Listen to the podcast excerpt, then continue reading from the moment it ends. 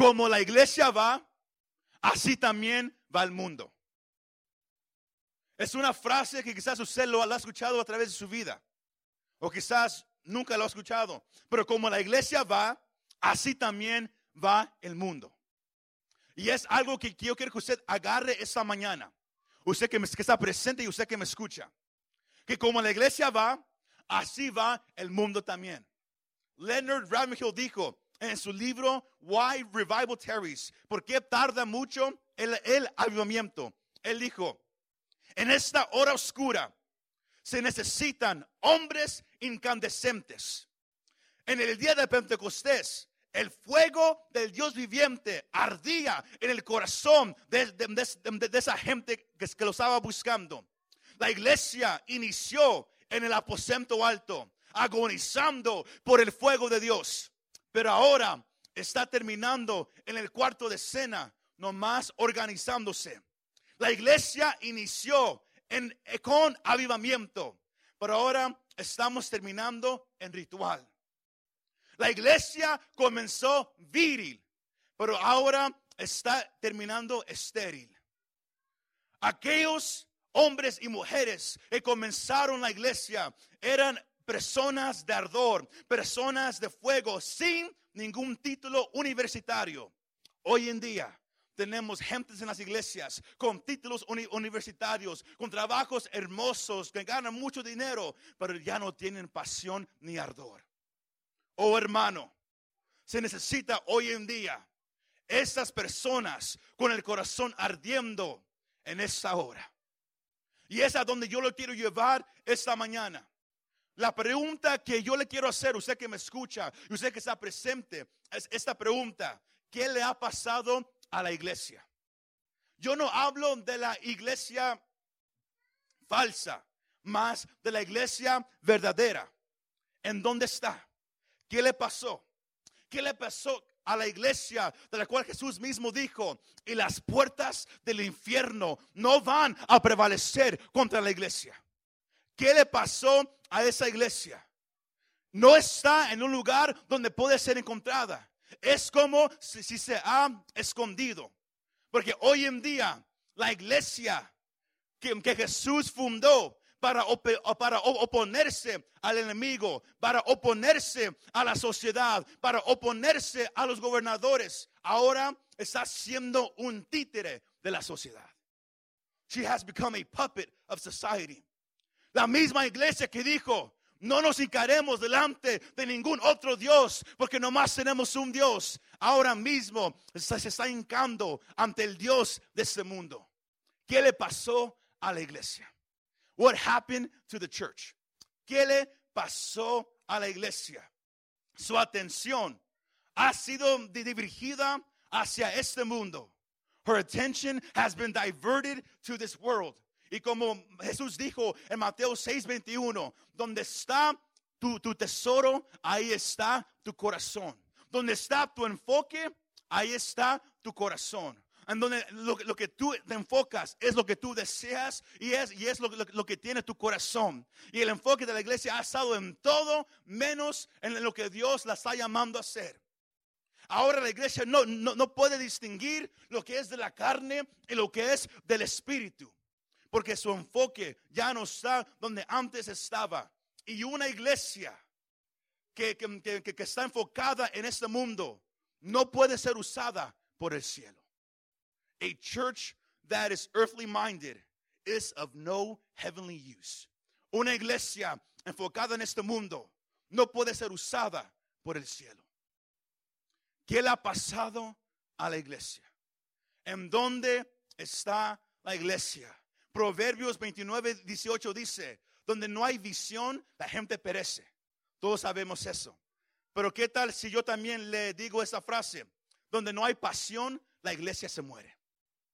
Donde no hay visión, la, gente perece. Pero donde no hay pasión, la iglesia se muere. Aunque esté llena de gente por, por las puertas. ¿En dónde está la iglesia? El deseo mío en esta mañana con este mensaje es que la iglesia comenzando con, el que tiene el micrófono, hacia la última persona en, la última banca de, este edificio y usted que está sentado ahí en su casa o en su carro escuchando este mensaje, que la iglesia tiene que regresar a, ese ardor hacia Dios pero no más un sentimiento que uno lo agarra en un día. No, es un ardor hacia Dios y por su reino que, que, se va a mirar en la forma que usted y yo vamos a hablar y vamos a vivir. Porque la palabra que yo quiero que usted se memorice esa mañana es trastornadores. Trastornadores. Porque estaba yo buscando una palabra en, inglés que, sentí en mi espíritu. Y, y, se lo pregunté a mi esposa, se lo pregunté a varios. Todos me decían algo diferente. Pero era, era la frase upside down. Algunos me decían que es al revés, boca abajo, por detrás. Pero es algo que, que, yo quiero que usted agarre esta mañana que somos llamados a ser trastornadores. Pero no es un llamamiento que, Dios quiere para nosotros nomás entre hermanos. Pero que la sociedad, que sus amigos, sus familiares digan, hey, cálmate un poquito con lo, con lo que estás hablando. Porque el problema que hay hoy en día es que la iglesia ya no está causando lo que antes causaba. La iglesia ya no tiene la influencia que antes tenía. La iglesia ya no es, ya no es respetada como antes era. Y podemos decir, oh, es porque el pecado está creciendo. Y es verdad. Podemos decir, oh, es porque todas las leyes cambiando. Y es verdad. Pero si la iglesia ya no, ya no es respetada en el mundo, no le podemos echar la culpa al mundo, el pecado. Porque la Biblia dice que, que el pecado va a subir más en los últimos días nos tenemos que hacer la pregunta, ¿qué está pasando entre la iglesia?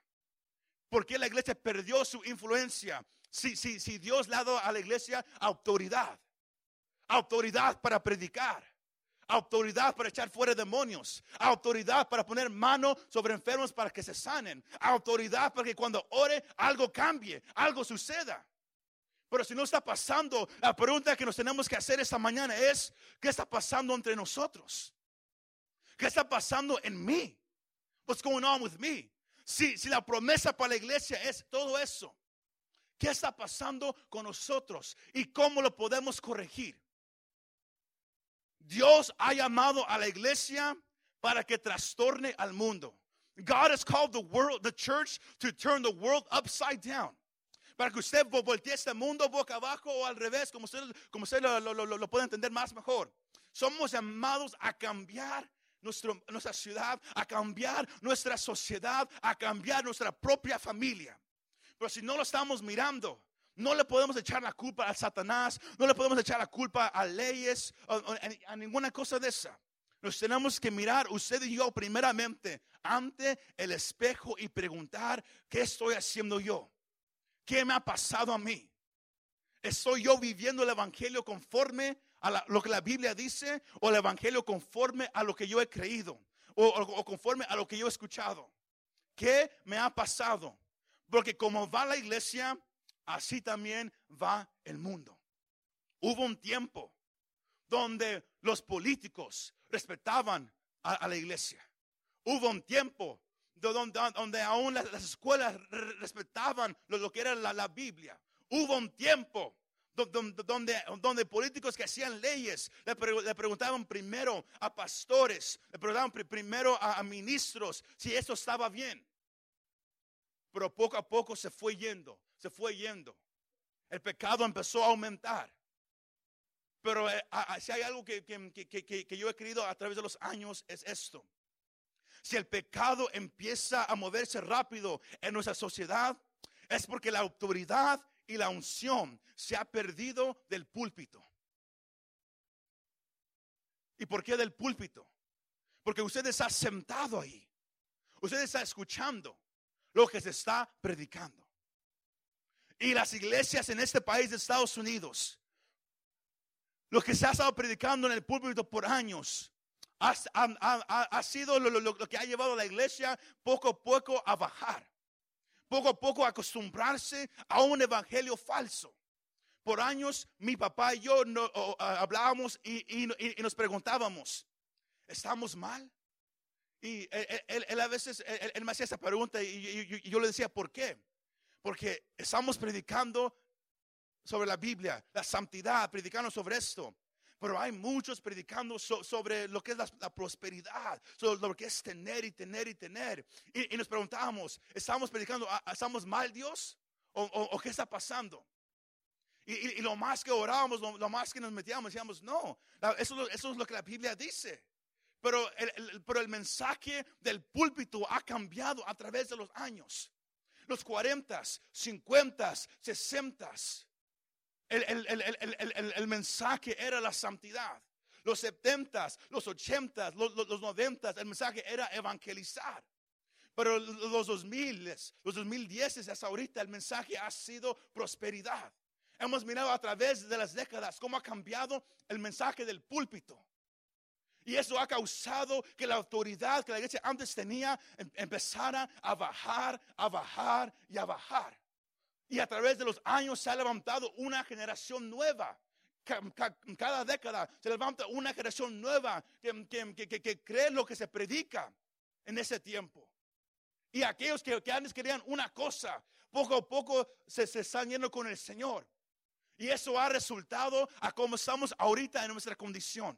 La iglesia ha perdido autoridad, la iglesia ha perdido unción porque se ha parado de predicar. Y, el resultado es todo lo que estamos mirando. Pero Dios ahora está empezando a levantar voces nuevas. Está empezando a levantar fuegos nuevos en, una generación nueva. No nomás de jóvenes, pero especialmente también en adultos. Yo no quiero que, usted piense que lo que Dios está haciendo hoy en día nomás es para una generación. Joel capítulo 2 dice que en los últimos días se va a derramar el Espíritu de Dios y, sobre los hijos y las hijas, significando esa generación más joven. Pero no para ahí, pero los ancianos tendrán visiones y sueños. Dios no ha parado de usar a adultos yo no quiero que usted piense, oh, yo tengo 40, 50, 60 o 70 años. Dios ya terminó conmigo. No, Dios a usted lo ha movido ahora a una nueva etapa en su vida con Él. Pero usted tiene que escuchar lo que Dios está diciendo. Usted tiene que meterse una vez más a lo que la palabra está diciendo. Porque Dios quiere que el fuego empiece a arder. No nomás en una generación joven, pero también en aquella generación que ha crecido en el Evangelio. Yo quiero que usted sepa en esta mañana que Dios no ha terminado con usted. Dios no ha terminado conmigo y Dios todavía no ha terminado lo que Él quiere hacer en Santa María, en California o en los Estados Unidos. Pero la iglesia tiene que regresar a ser la iglesia que, que va a trastornar el mundo una vez más. Y comienza sabiendo que como va la iglesia, así también va la sociedad. En mil, 907, cuando empezó ese gran avivamiento en, Azusa, transformó no nomás a, la gente que estaba en esa casa, pero transformó a California. Ese gran avivamiento sucedió después del gran terremoto de 1906. Y usted puede mirar a través de la historia. Yo podía aquí pararme y nomás contarle tantos, tantos moveres de Dios que han sucedido después de cosas difíciles. ¿Y por qué se lo digo? Porque ahorita estamos en un tiempo difícil. Hace unos días acabas de firmar unas leyes. Y, el mundo está feliz porque, porque dicen vamos a ganar más dinero. Sin saber lo demás que, también se firmó. Como ahora, ahora se han firmado leyes para, para, darle más dinero a abortos alrededor no nomás del país, pero del mundo entero. Este país va a empezar a, mandar dinero para matar a, babies alrededor del mundo. Sino no se crea como cuando empiece a, haber más juicio de Dios sobre, sobre este país.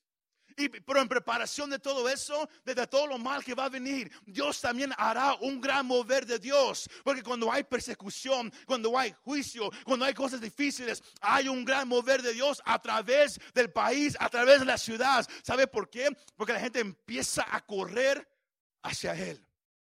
Pero Dios necesita una iglesia lista y dispuesta para estar presente cuando todo empiece a suceder. Y es el lugar donde Dios quiere poner la iglesia una vez más, al frente. Ya como cabeza, ya no como cola, ya no atrás, ahora por delante. La iglesia se empezó a hincar delante de, la sociedad. Lo miramos el año pasado con todo lo que pasó alrededor del mundo. Como, como, como, hemos dicho, este virus que, que, empezó, a, que, que sucedió, fue el primer evento desde el gran diluvio de Noé. El primer evento que afectó a todo el mundo, a todo el mundo entero. Porque han, han, habido pandemias que, que, han afectado a ciertos continentes, pero nunca había habido algo que había afectado a todo el mundo, a toda persona. Todos aquí fueron afectados de una manera u otra. Todos aquí conocen a alguien que fue afectado. Fue el primer evento en, la historia del mundo desde el gran diluvio que afectó a todo el mundo entero. Y miramos no nomás el temor que hay en la gente de morir, pero también miramos cómo Dios sacó de la iglesia todo lo que había escondido, el temor de que había en la iglesia, el enfoque de la iglesia. Y lo miramos, gobernadores dijeron, cierren las puertas. Y, ahí va la iglesia hincándose ante el Dios del gobierno, diciendo, está bien, está bien, oh César, está bien, te vamos a obedecer.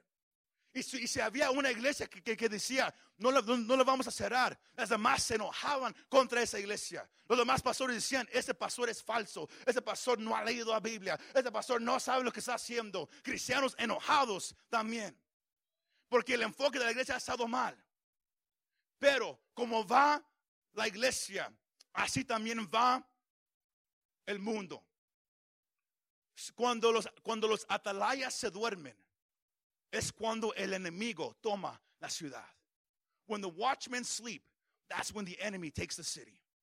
Cuando los atalayas están guardando una ciudad, el, el enemigo no puede entrar porque sabe que va a haber una pelea. Pero si están todos dormidos, el enemigo entra a una ciudad, no hay oposición y la toma. Todos saben el pasaje que Jesús dijo en, Mateo y Lucas, que para que un enemigo entre a una casa, nomás, nomás tiene que amarrar al hombre fuerte y puede entrar y tomar lo que quiere. Si miramos tanto pecado en, las ciudades, si miramos tanto pecado en nuestro país, el problema no es la gente. El problema ahora tenemos que mirar es qué pasó con la iglesia. La iglesia que tiene autoridad para echar fuera demonios, ahora hay demonios corriendo alrededor de, de, las ciudades. La iglesia que sabe la verdad, ahora está confundido porque, por todo lo que mira. ¿Qué ha pasado? Como va la iglesia, así también va el mundo. Pero todos aquí saben que aunque eso es lo que está pasando ahorita, eso no, eso no fue como, antes era. Porque cuando el maestro, hablando de Jesús, cuando él llamó a sus discípulos, él cambió todo para ellos y todo para la humanidad. Cuando, cuando el Hijo de Dios llegó a este mundo, Él cambió todo para la humanidad. Nada iba a ser igual jamás. Nothing would ever be the same again. Nuestro Señor Jesús escogió a doce hombres. Algunos eran hombres de negocio. Lea su Biblia. Eran hombres de negocio. Otros eran pescadores. Otros eran publicanos. Otros tenían oficios, pero eran hombres que, de, varias partes de la sociedad, la cual el, Señor Jesús llamó para que lo siguieran. No nomás para escucharlo hablar, pero para que, para que ellos lo siguieran.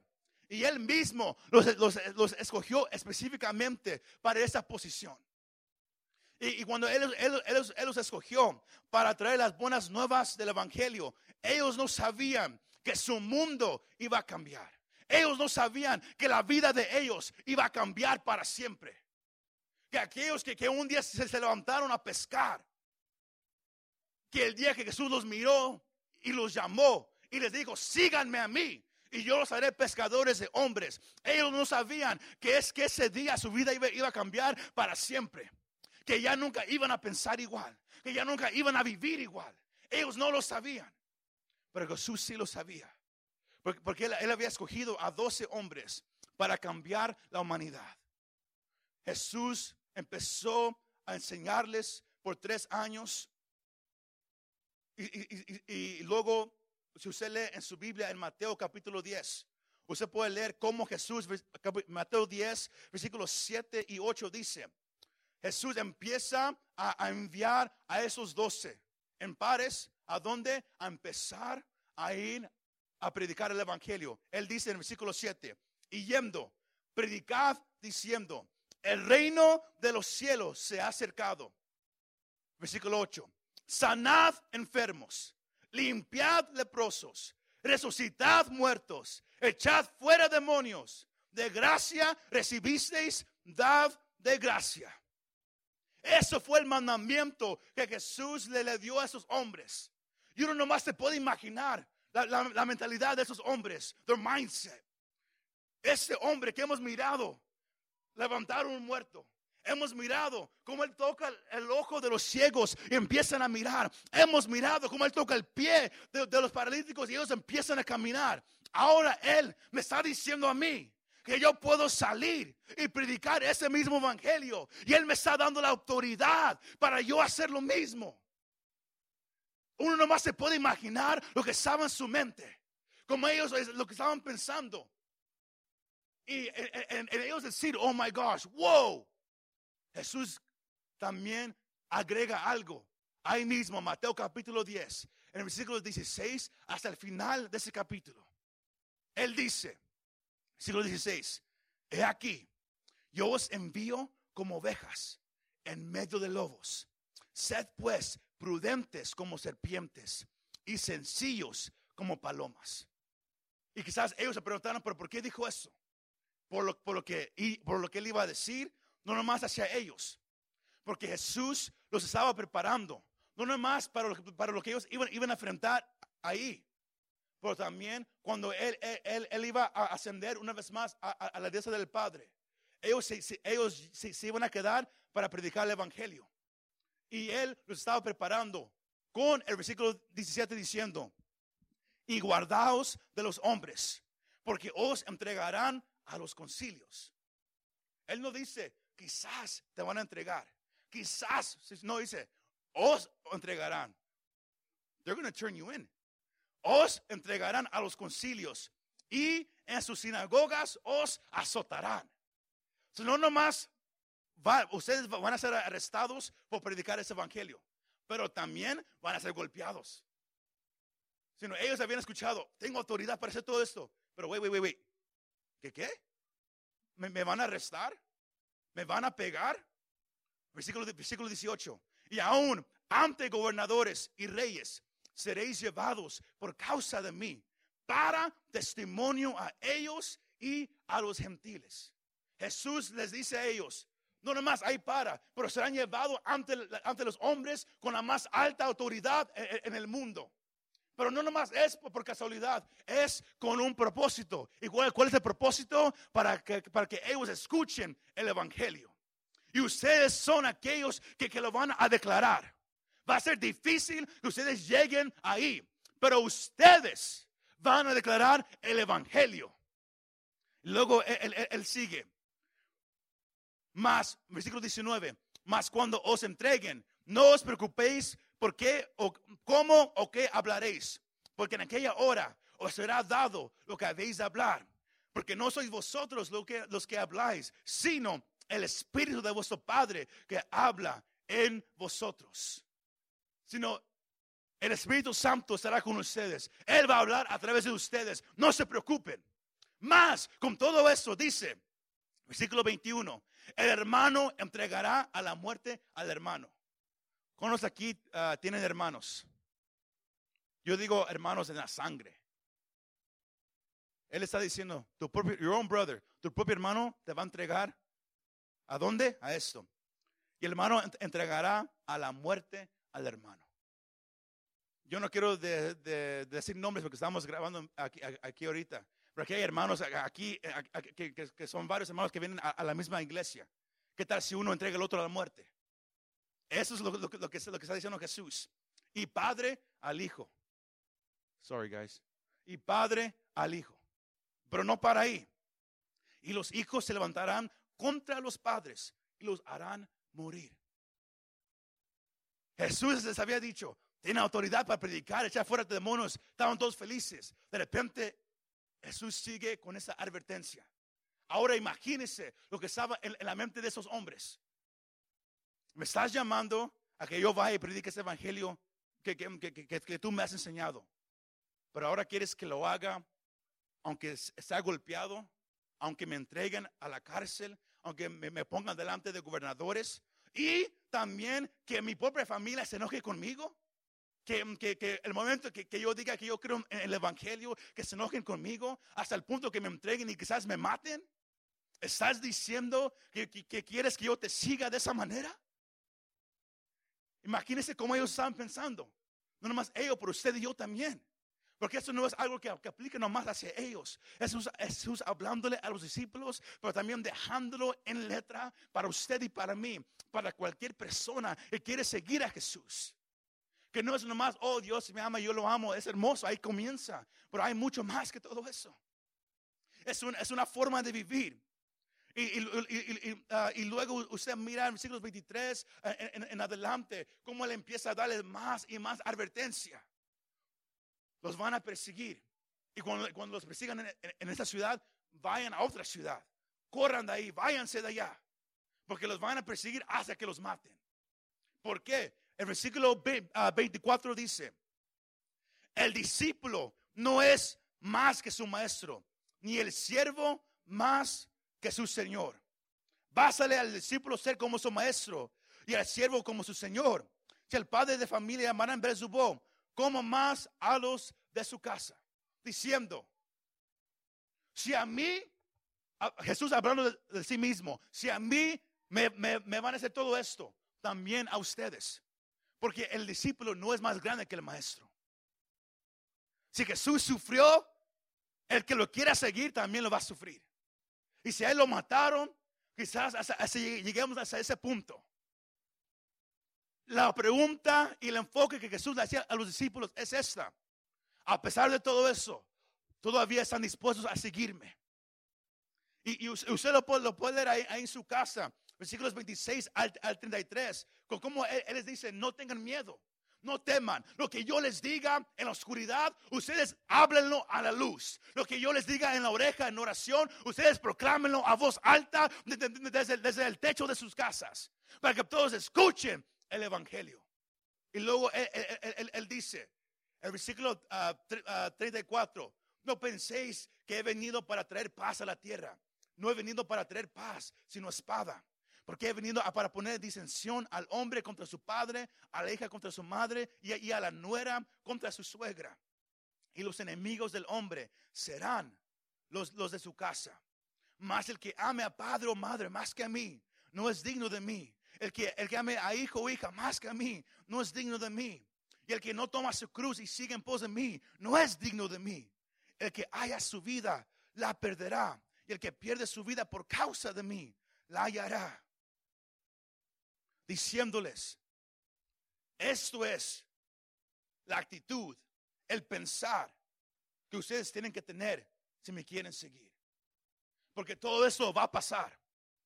Y, usted puede leer en su casa eh, Mateo 24, desde cómo en, los últimos tiempos todo va a empezar a hacerse peor y peor.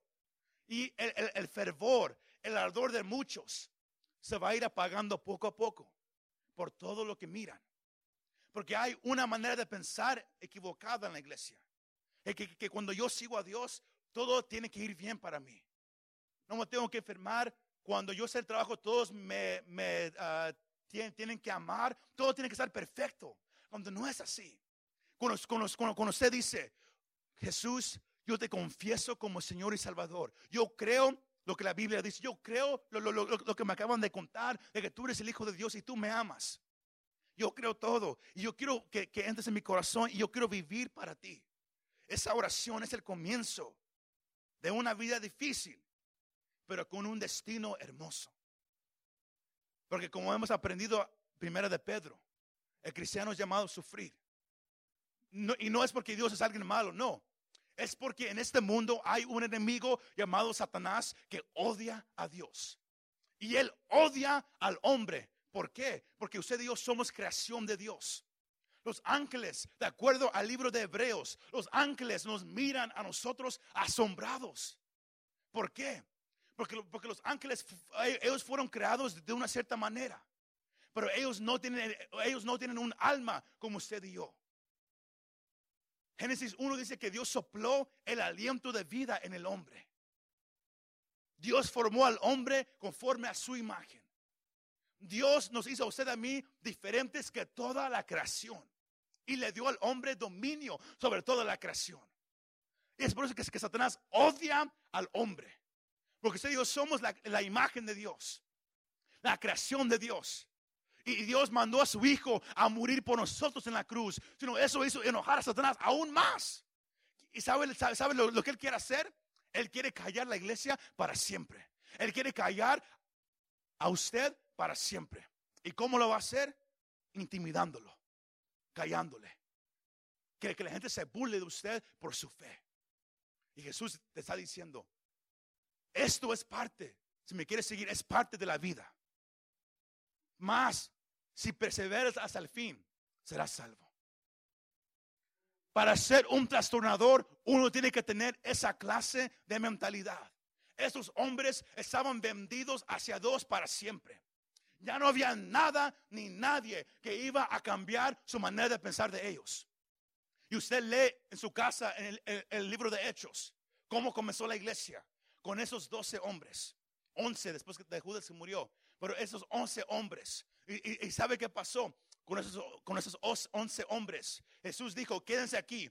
Yo ya me voy con el Padre, pero en unos días vendrá el, Consolador, el Espíritu Santo, y Él estará con ustedes hasta el día que yo regrese. Y ellos se quedaron creyendo la promesa del Mesías, creyendo lo que Jesús dijo. Y empezaron a orar, empezaron a buscar.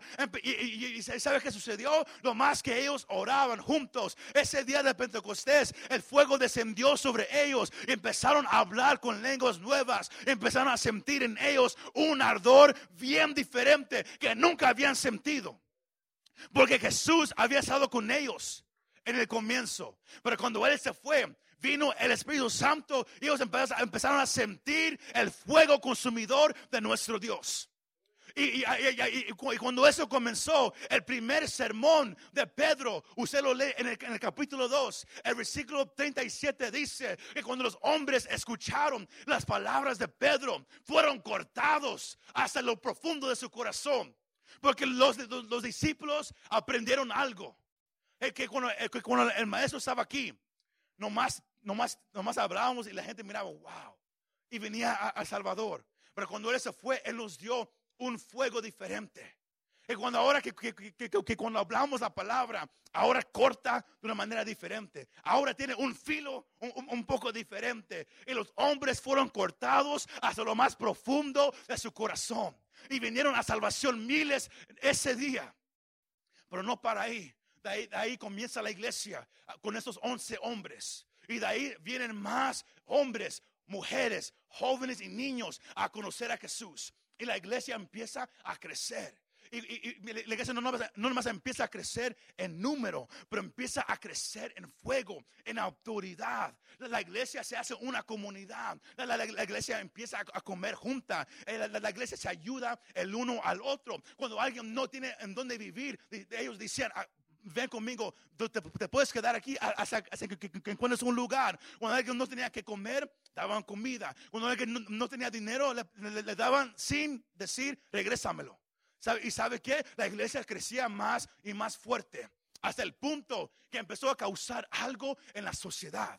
Que todos empezaron a notar, hey, hey, matamos a ese Jesús, pero algo pasó cuando lo matamos. ¿Qué pasó? Eh, los, seguidores empezaron a hacerse un poco más bravos. Empezaron a hacerse un, poco más, más, ah, más, ah, más, más sin, sin, miedo. Ahora hablan con, autoridad. Ahora, ahora hablan con valor. Algo pasó. Pero no nomás eso. Con ellos hablan. La, la gente quiere creer en Jesús también. Y ahora el grupo se hace más y más grande. Uno nomás se puede imaginar los romanos, los fariseos, los saduceos diciendo, ese número está creciendo más y más y más. Ellos están ayudando. Eh, eh, tenemos que hacer algo, porque si no hacemos algo, eso va a crecer de una manera increíble. Y empezaron a perseguir, empezaron a tratar de callarlos. Pedro y Juan, eh, hombres que, Jesús, con, los cuales Jesús había caminado, ellos sanaron a, paralíticos, los arrestaron gritaron, los golpearon, pero de vez de ellos llorar, ellos estaban más felices porque habían dicho lo que Jesús nos dijo ese día. Ahora lo estamos viviendo, nos están odiando, nos están golpeando, pero ¿sabes qué? El fuego que yo siento está ardiendo aún más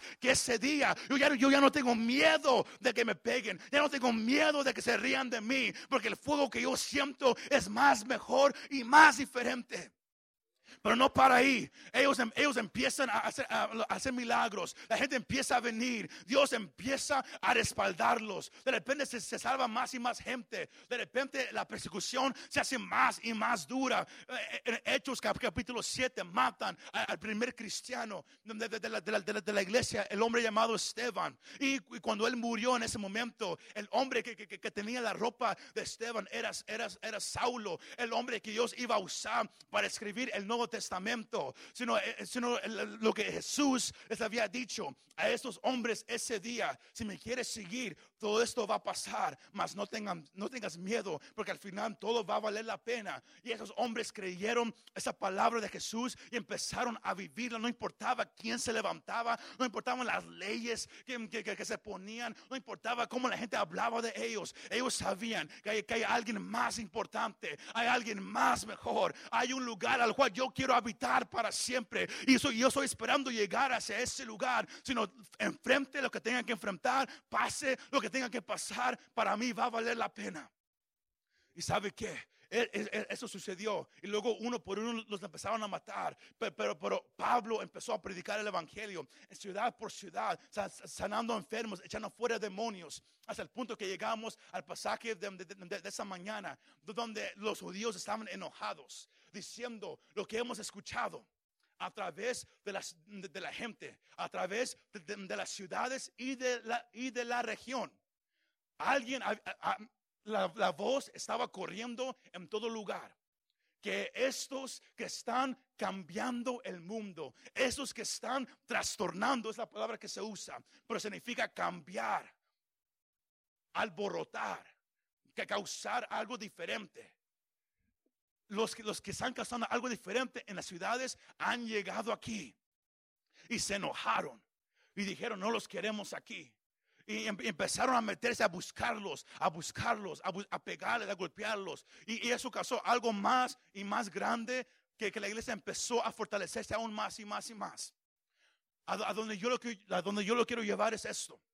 Que, que es que si eh, hoy en día la iglesia ha perdido la autoridad y la voz que Dios le dio no es por culpa de la Biblia, no es por culpa de la gente, es porque nos hemos olvidado el valor del Evangelio, el valor de Jesús. Jesús en, Mateo capítulo 13, él, comparte unas parábolas que eran para la gente, pero también unas parábolas que nomás eran para los discípulos. Y él les dijo, el reino de los cielos es, es, es, como, es, como, un campo a la cual va un hombre y está escarbando y de repente encuentra un tesoro. Y luego mira que tiene valor, lo esconde, va a su casa, vende todo lo que tiene y va y compra todo el campo para obtener ese tesoro. Él estaba diciendo, el Evangelio tiene que ser lo más valioso para tu vida. Y cuando es lo más valioso para tu vida, todo lo demás nunca no, no se va a, comparar al Evangelio. Cuando dicen amén. Filipenses capítulo 3, versículos 7 al 11, Pablo dice, yo antes, yo, yo, yo, yo tenía todo, yo, yo tenía estudio, yo, yo, yo tenía títulos, todo más. Cuando yo vine a conocer a Cristo, todo lo demás ahora lo tengo como basura. ¿Son títulos de la universidad basura? No, pero comparados a Jesús no tienen el mismo valor. ¿Es la familia basura? No, pero comparado a Jesús ya no tiene el mismo valor. Es lo que Pablo estaba diciendo cuando yo vine a conocer a Jesús. Todo lo, que antes era importante para mí perdió su valor. Porque ahora lo que, yo, lo que yo he encontrado en Jesús ahora es más valioso. Y es por eso que Él dijo, ahora yo he sido crucificado con Cristo, mas ya no vivo yo, mas Cristo vive en mí. Y Él dijo en, en Filipenses 1:21, para mí el vivir es Cristo y el morir es ganancia. Cuando uno entiende quién es Jesús, cuando uno tiene el valor de Jesús para su vida, todo cambia. Lo que le quiero decir es eso. Si, vamos a cambiar la ciudad. Vamos a cambiar este mundo. La iglesia tiene que recordar que Jesús tiene que ser lo más valioso para tu vida. Ya no te hinques a este mundo. Dios te llamó. El precio que se pagó por tu vida fue muy alto. Para que usted y yo vivamos asustados de, qué, de, las leyes que, que, van a poner. Porque van a poner más leyes contra la iglesia y contra la Biblia. Hablábamos eh, eh, en, un día de, oración recientemente, como eh, en el, país de, Canadá, hace dos semanas atrás, arrestaron al pastor Coates. No, nomás lo, lo, voy a decir así. El pastor Coates.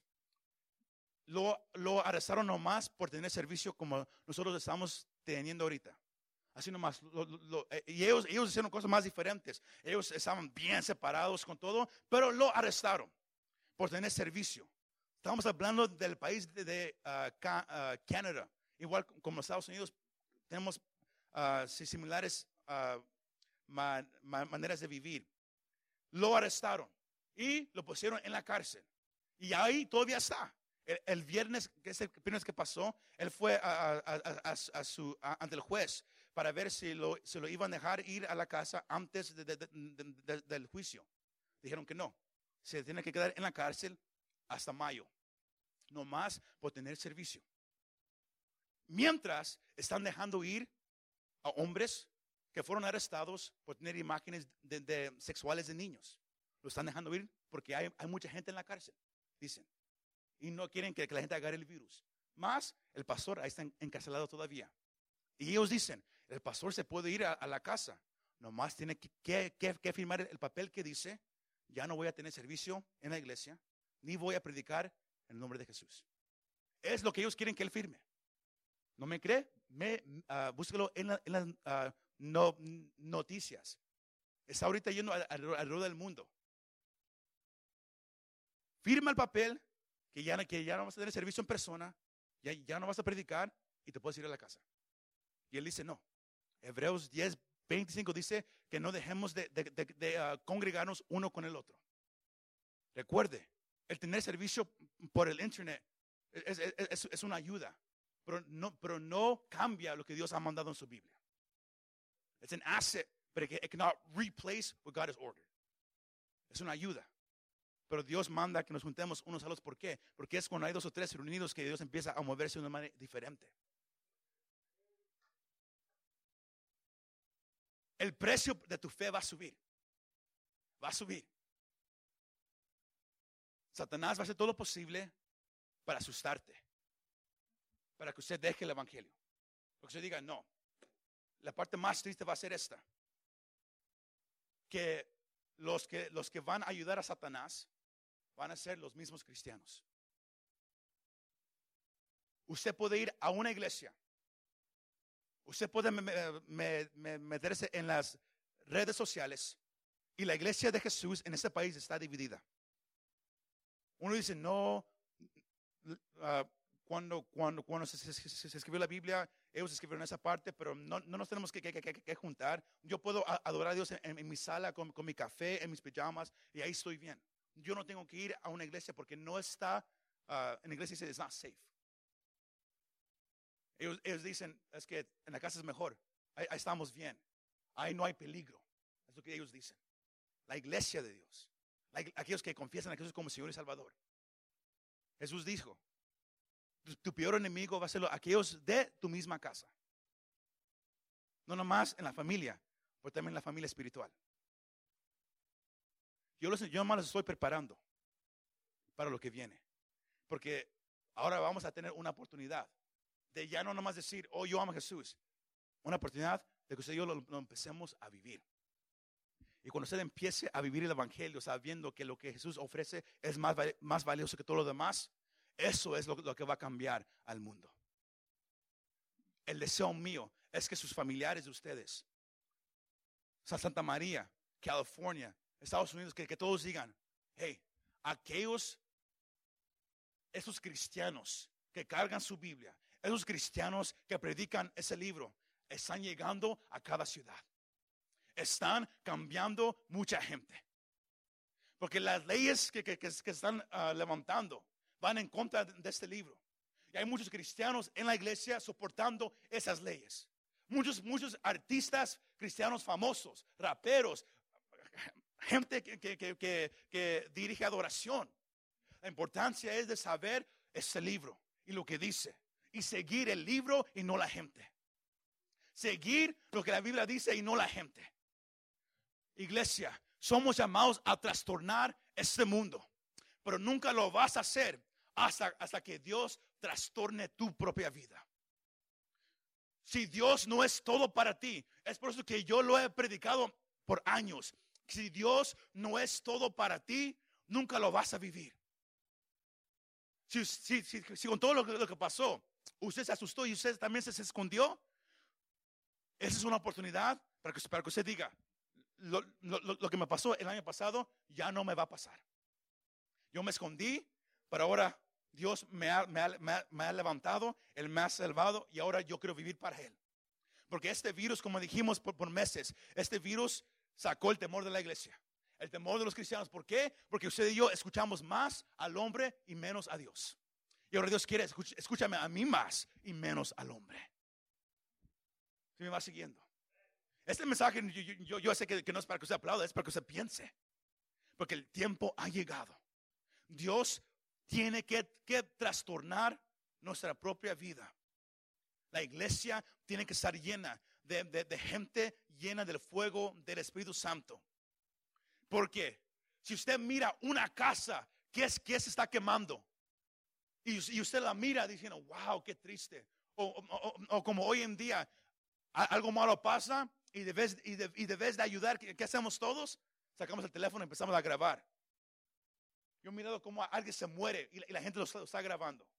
Ahí nomás. Hay videos así.